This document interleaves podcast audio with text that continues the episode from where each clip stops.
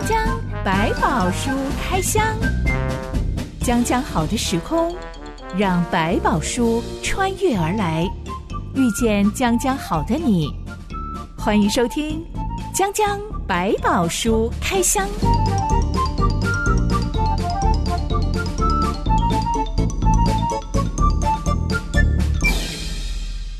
百宝书里有白宝，让知心和下凡哥为你开箱来挖宝。Hello，我是知心。Hello，下凡哥。讲讲白宝书开箱这个节目现在正在为你开箱远古时期大洪水与挪亚方舟的故事。嗯哼，据说挪亚方舟的尺寸大概像是呃铁达尼号的五分之三那么大，嗯、但它长得比较不像一艘轮船，比较像是一个巨大的长方形木盒。对，它的英文名字我们也用 Ark，就是我们后来讲的约柜是同一个字。上一次夏凡跟你说，其实那个木盒子在大洪水里面漂流，应该是让所有人跟动物都很想吐的。呃，对，其实那个颠簸并没有办法想象。像我们现在这船底是尖的，它是可以把风浪破开，或者是降低那个冲击的力量。可是如果是方形，它等于是整个大型的摆荡，就是上上下下是一整个在移动的，没办法破浪，但是最终所有生命都活下来了。是，嗯哼哼。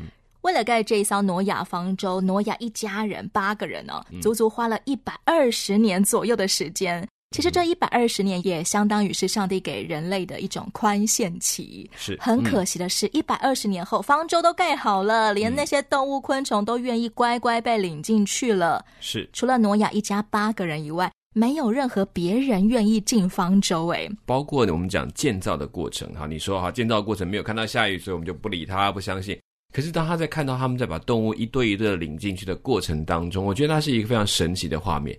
可是大家仍然可以看着说：“哎，有什么了不起？这个家又在做奇怪的事，疯了。”然后这件事情就过去了。但是这个警告其实一再的出现在他面前，连最后的他们都没有人想到，我们可以做点什么事，或问清楚到底怎么样，我可以进到方舟。这句话都没有人去问过他们。现代人都喜欢花钱去非洲看动物大迁徙，嗯、但当时候的人看到这么壮观的动物一公一母双双对对走进那一艘巨大的方盒子里面，是却没有人想要来问问：哎，我能不能够上船？是。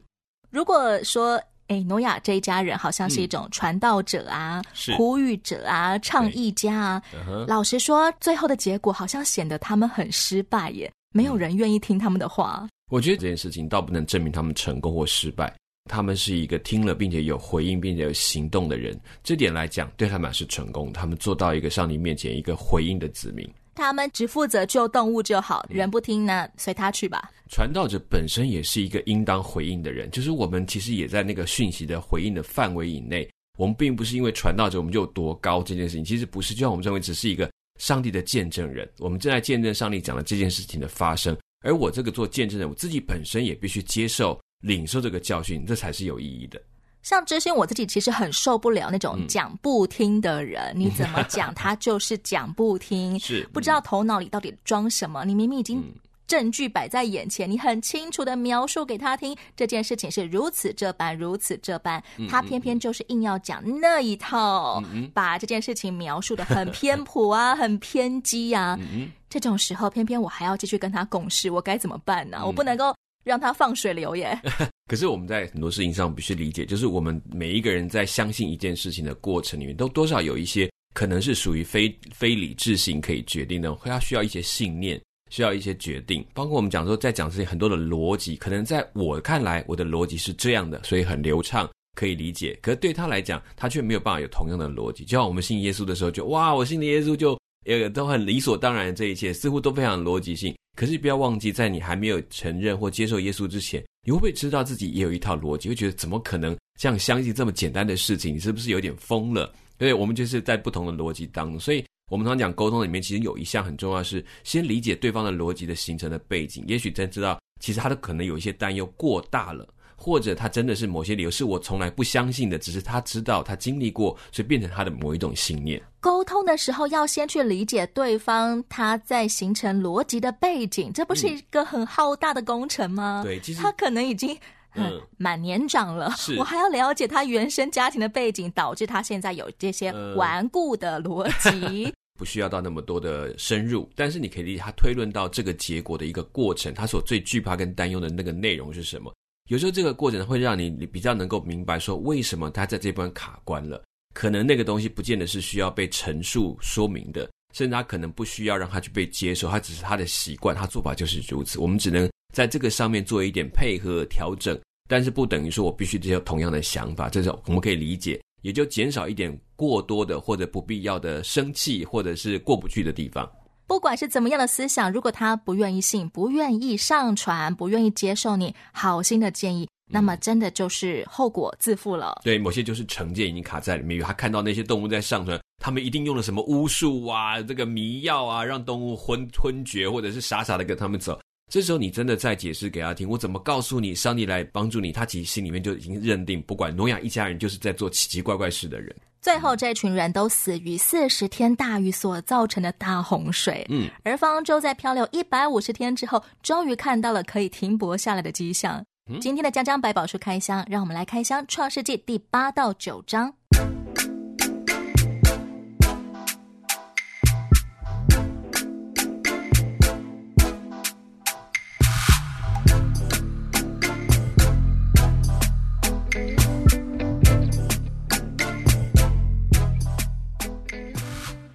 现在的科学研究说，如果南北极的冰帽通通都融化了的话，全球海平面大概会上升七点二公尺，嗯、很多平原低洼地区都会被水淹没，但是不至于连什么喜马拉雅高山都会淹过去了。夏马哥，你觉得在挪亚时期的大洪水，真的指的是把全世界高山都淹过了那么多的水吗？在圣经上的描述应该是到这个程度。这不是一个纯粹的自然的行动，它可能远远超过我们所想象的一个工作，是上帝自己来行动的。直到一百五十天之后，水势开始消退，有一座山的山顶露出来了，嗯、也就是位于现在土耳其境内、紧邻亚美尼亚的亚拉腊山。这座山现在呃是海拔五千多公尺了，其实高度远远排不上。喜马拉雅山啊，圣母峰啊，嗯、那种八千八百多公尺的，当时候亚拉腊山有可能就是地球上最高山了吗？嗯、应该讲，我们就他们所理解的范围，或者只是让这个方舟漂流的范围来讲，它是不是有到看得到那边的区域，我们不敢讲。但是至少在挪亚他们方舟所飘荡的区域里面，看不到其他更高的地方。甚至这个洪水是怎么样的扩展到全地这件事情，身上并没有特别的描述，只知道这确实是毁灭了所有人的一场大洪灾。我们现在如果是要搭乘环游世界的轮船的话，三十、嗯、天恐怕地球一圈都可以绕完了。嗯、但是因为它不是一个有船长可以掌舵的一艘轮船，所以飘来飘去，最终好像还是离原本那个中东地区没有太远的，没有离太远，它就是在那个区域，然后飘荡来飘荡去。方舟就搁浅在亚拉拉山顶上，过了四十天，挪亚才打开窗户。哎，他先放了一只乌鸦飞出去，又放了一只鸽子飞出去。嗯，挪亚是想让这两只鸟去探看什么？可能借着这些鸟的习性，可能会因为找不到地方休息，它就会回到船上，能够停下来。他就知道说，哦，表示还没有它可以栖息的地方，所以方舟还是它最安全的地方。乌鸦没有回来，但鸽子回来了耶。嗯，这可能在当中，他也在探索。到底是不是都 OK 了？可能对乌鸦来讲，它已经可以适应了；对鸽子来讲还不行，环境还不够，它还需要一点点空间。人要下船的话，必须要以鸽子为主，甚至还需要更多的实验，可能还不单纯哦，只是一只鸽子还可能还不够。它到底那个鸽子去的地方，它是不是真的能够在那里定居？或者接下来它在下一步，其实诺亚一步一步在测试，到底现在到了什么阶段？它其实没有答案，上帝也没有特别的说明。最终，挪亚一行人跟所有的动物、昆虫，总共在方舟里待了差不多三百七十七天，嗯，一年多，很长的一段时间呢。嗯，我们环游世界可能很少会想要花一整年的时间在环游世界，更何况是待在一个大方盒子里面。对，鸽子飞出去又飞回来，大概是已经水退了，甚至方舟这时候是不是已经在进入搁浅的状态？就是可能就定在那里没有动了，都可能是在同一个时间点，不表示。洪水退去之后就适合人居，所以他其实还在等一些更明确的讯息。通常最怕船搁浅在那种有暗礁的地方。嗯嗯，挪亚方舟它所停泊的方式，其实是它底下的水会一直往往下退。对，是。想想看，如果它刚好插在山腰上，好了，山顶上一定是一个斜斜的地方。嗯嗯嗯，当水退的时候，其实对这艘船挺危险的耶。嗯哼，这艘方舟已经在上帝眼中视为一个它的保护。甚至他为什么某个程度来讲，水在退了，他们还不让他们下船？事实上，在洪水退去的过程当中，还有一个最重要的问题是，接下来这个传染病还有在这段时间里面粮食的缺乏，都会是一个非常长期要熬过的时间。来自水底下的那些尸体吗？人的尸首啊，嗯、动物走兽的尸首啊。对，尤其这些水退之后，刚刚太阳又晒下去，这些在里面滋生的很多的一些厌氧菌，或者我们讲的所谓一些造成一些炭疽病的这种病毒动。类似的东西会出现在他们身边，或者有一些传染疾病，因为细菌滋生就会出现，所以这都是很正常的一个状态，都需要等待一段时间消毒，太阳再晒过一段时间，然后慢慢的恢复生机。所以其实那个橄榄枝的意义又非常很大，因为长出了期待的植物，恢复正常的陆地旱地的状态。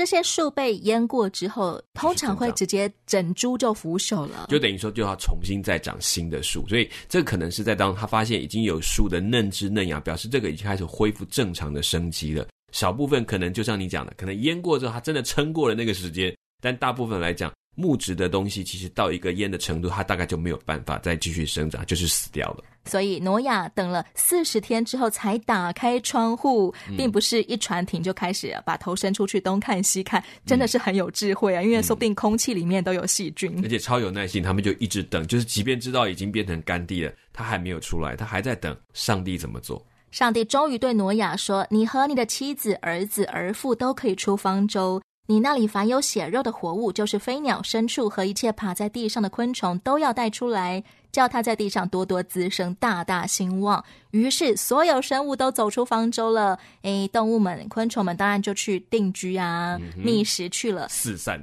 只有挪亚，他走出船之后，第一件事情却是筑了一座坛，拿各类洁净的牲畜、飞鸟。杀了，烧献给上帝做祭物。嗯，这个举动是代表一种感谢吗？我们活过来了。我觉得一方面是感恩，就是上帝使他们能够逃过了这一段大洪水。诺亚在当中还可以隐含的知道，其实他们得以逃命是一个恩典，是上帝的饶恕。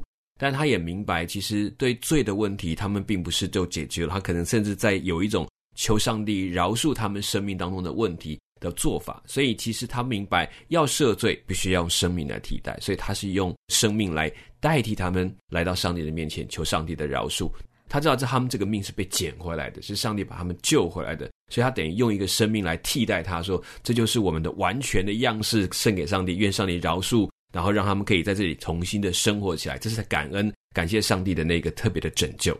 上帝闻到烧肉的香气，就说：“我不再因人的缘故咒诅地。人从小时心里怀着恶念，嗯，也不再按着我才行的灭各种活物了。嗯、地还存留的时候，架强寒暑冬夏昼夜就永不停息了。上帝好像被挪亚这个献祭的举动大大的感动，哎、嗯，这也代表从此上帝会比较有多一点的宽容忍耐吗？嗯。”其实我倒觉得，就是用一个很大的一个审判的方式来警戒所有的人，就知道上帝是有能力在一瞬间，叫一夕之间，叫这个世界成为一个被毁灭的状态。所以让人要谨记这件事情，但不是接下来他就会继续的使用，他就要让更多人知道说，当你想起这个事情，当你行恶之后，你要记得有这么一件事，上帝是有能力的。你醒悟过来，你就可以回到上帝面前。这件事情才反而是上帝真正要做的。他不是要一次又一次来一个大毁灭，他只要一次提醒你，我有能力做得到。但我因为爱，因为盼望你们回头，不要走在悖逆的路上，所以我多留了许多机会，让我们可以从当中看到那个答案。当我们向上帝献上感谢的时候，其实上帝也是会对我们怀有一种大心嘛。嗯，就会其实他是他要的就是这个，上帝要的公义，我们会想说，是不是把呃坏的都杀光，然后全部来打一顿，然后就结束了？他的目的是要让所有错误的或走向恶的路的方向的，能够回到正义的路上。所以他的意思在教导人归正，他不是要教导人被跳进火炉里面杀在处决台上面。他要的是要这些人，当你看到了错误，你认识的错误，承认的错误，然后能够从恶回到善的路程上，这是上帝要的真正的行动。所以他不是为了能够展现他的功力，能够实现他的权利，哇，把你打一顿，你看知道上帝多伟大。上帝不是在用他的伟大来炫耀，他是要他们透过这个伟大，知道可以真正做的对的事情是什么，把握这个机会，回到对的路径上面来。如果我现在想要感谢上帝，嗯、谢谢主，你保护了我，你拯救了我。嗯、我知道有许多的人，他们毁在这场经济危机当中，但是我没有，我竟然全身而退了。嗯、我可以选择用什么样的礼物作为感谢寄给上帝啊？嗯，我觉得其实上帝的感恩、感谢祭倒不是我们一定要现在，比如现在我们不需要再杀牛宰宰羊这样子哈。但是对挪亚当时来讲，他唯一能够做的是用这样的方法来表他的感谢，说我其实我的命就像被捡回来的一样，所以用一个牲畜代替。对于挪亚来讲，他不看自己为义人，他其实并不这样认为，他只是尽力照上帝话去做，而上帝称他为义，他明白这是一个恩惠，所以他必须。他用一个生命来替代他的方式来承认说：“我还是不完全的，求你能够在当中看在这些你认为洁净的动物的份上，给我一条继续能够行进的路程，然后保守我的生命能够在这地上继续的存活。”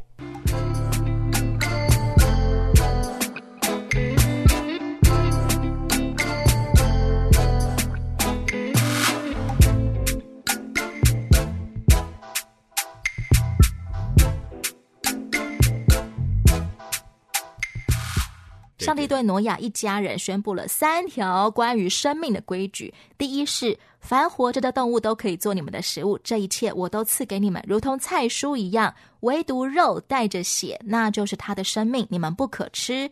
第二条是，凡流人血的，他的血也必被人所流，因为上帝造人是自是照自己的形象造的。对。第三条是，你们要生养众多，在地上昌盛繁茂。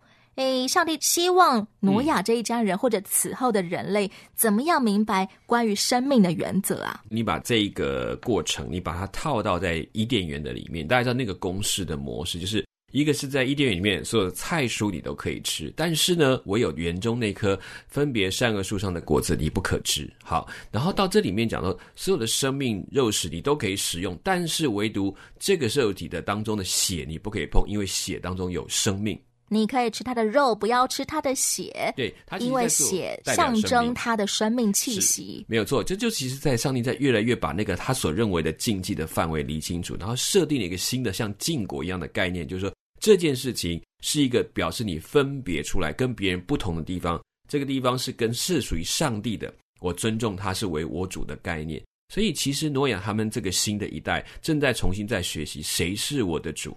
主怎么说，我怎么做，所以他这当中用了一个血来做他的界限。当，这个血当然将后来在我们很多在新的各种不同民族当中，当然也有去尝试或者会拿来做使用，都会有。但在这个时刻当中，上帝是为了新的一群被留下来的百姓们设立一条界限，说这条界限是表明他是主，我们是百姓的一个很重要的一条画的一条界限，不超过这个界限，他永是我的主。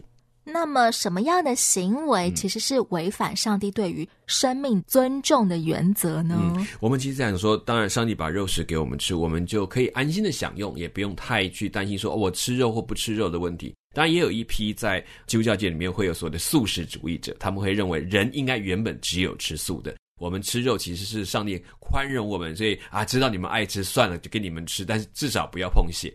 这种概念的，其实这是不同的角度。那但是我比较认为是。上帝已经容许你吃，他并不会在当中是一种咒诅或者让步，说好吧，你们爱吃，反倒是一种概念，是你珍惜的吃。你在不吃血的过程中是知道说，哦，因为这是上帝所赐，我要好好的珍惜它，不滥杀，不随意的流这些动物的血，甚至人的血，好让我们知道我们珍惜上帝所给的生命，这是一个很重要的关键，免得我们浪费，不是为了吃喝随意的杀戮，这都是一个非常不好的行为，甚至是轻忽上帝创造生命的一种状态。现在有很多吃到饱餐厅，墙上都会有标语。嗯、如果离开的时候，你的面前还有超过八盘以上的食物的话，那就要扣你一些清洁费。哎，这个就是你拿过多了。那人们可能就会看到那个标语而警惕自己，不要滥取滥拿。但其实上帝并不是用一个警告标语。我告诉你，你如果你滥杀生，然后大快朵颐，嗯、你就会怎么样被惩罚。而是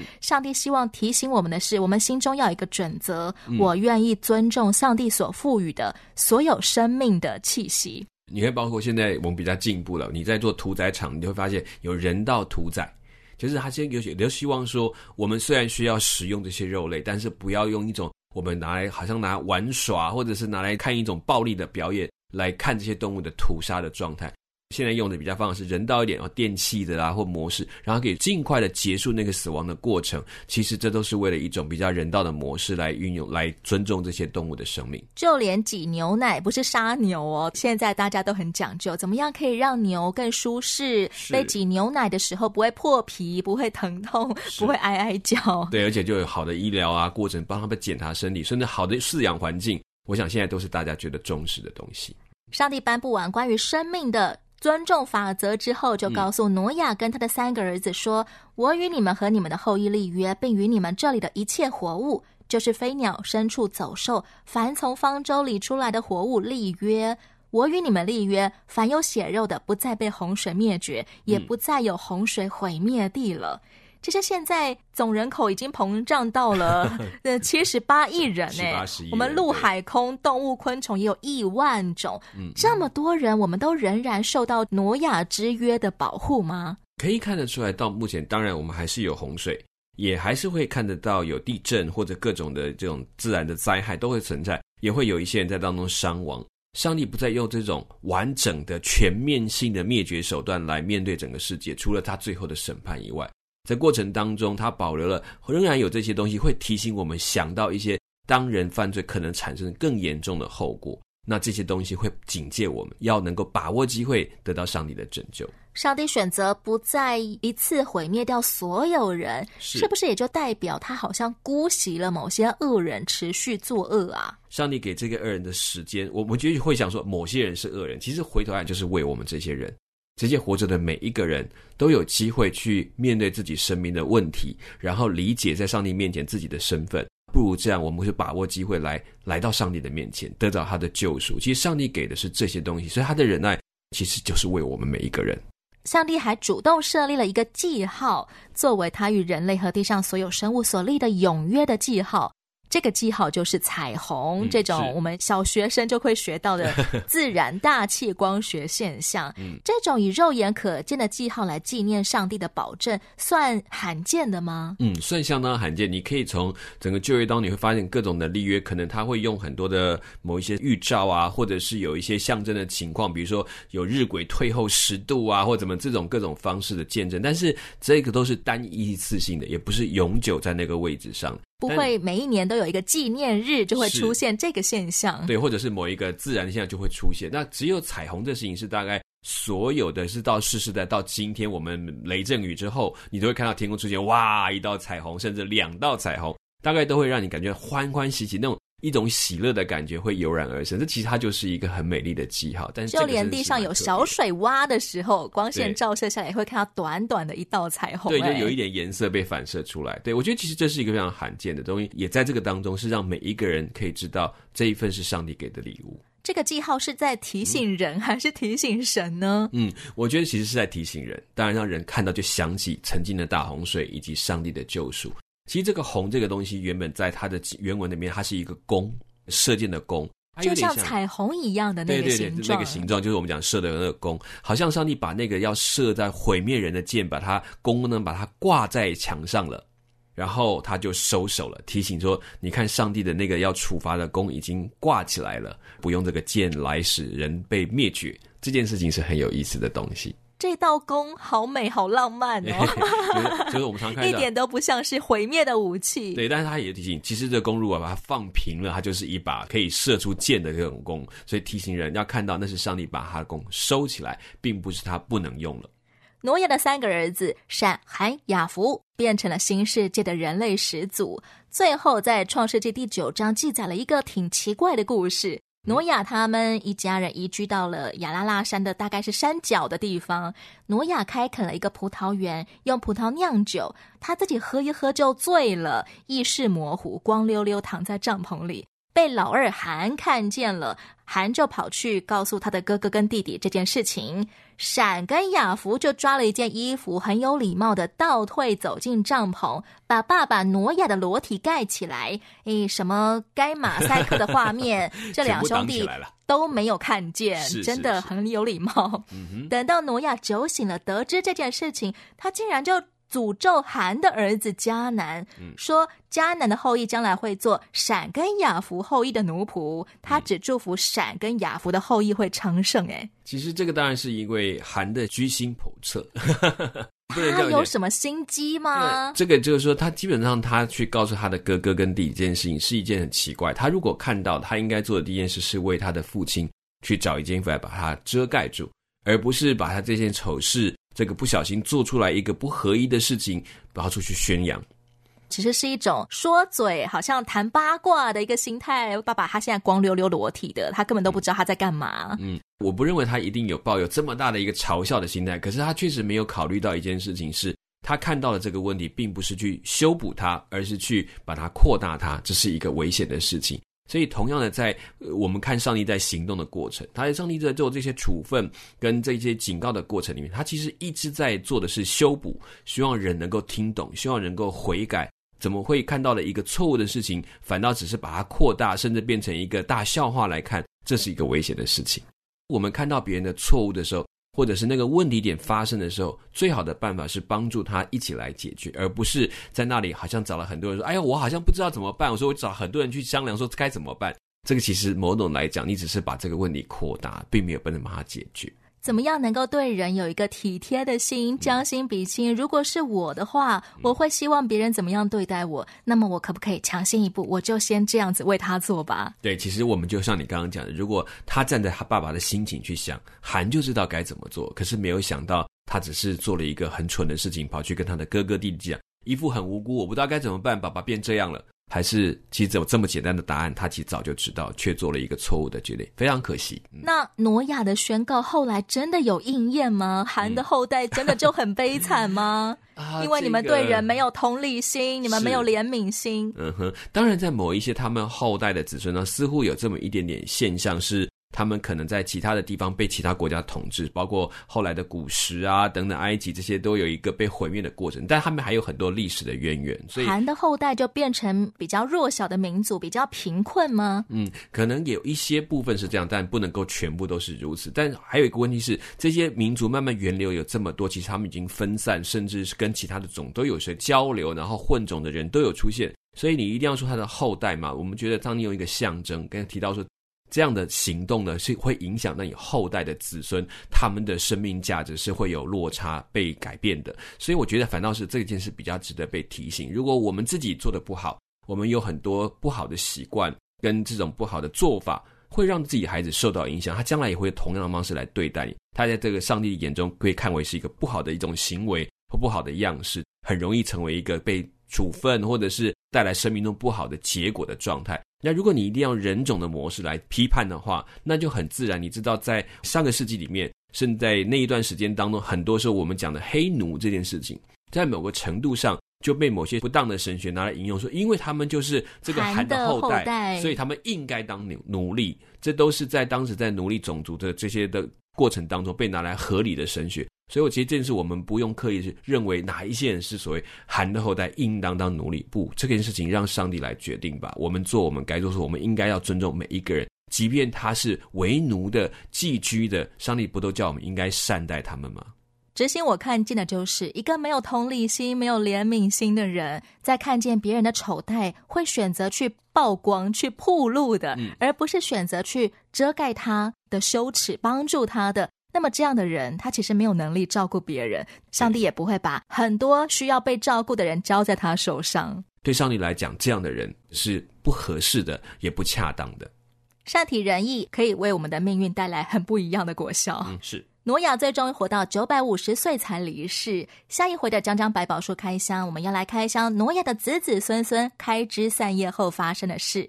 张张百宝书开箱，每周一和周四播出。我是知心，我是夏凡哥，我们下回空中再会喽。给，拜拜，拜拜。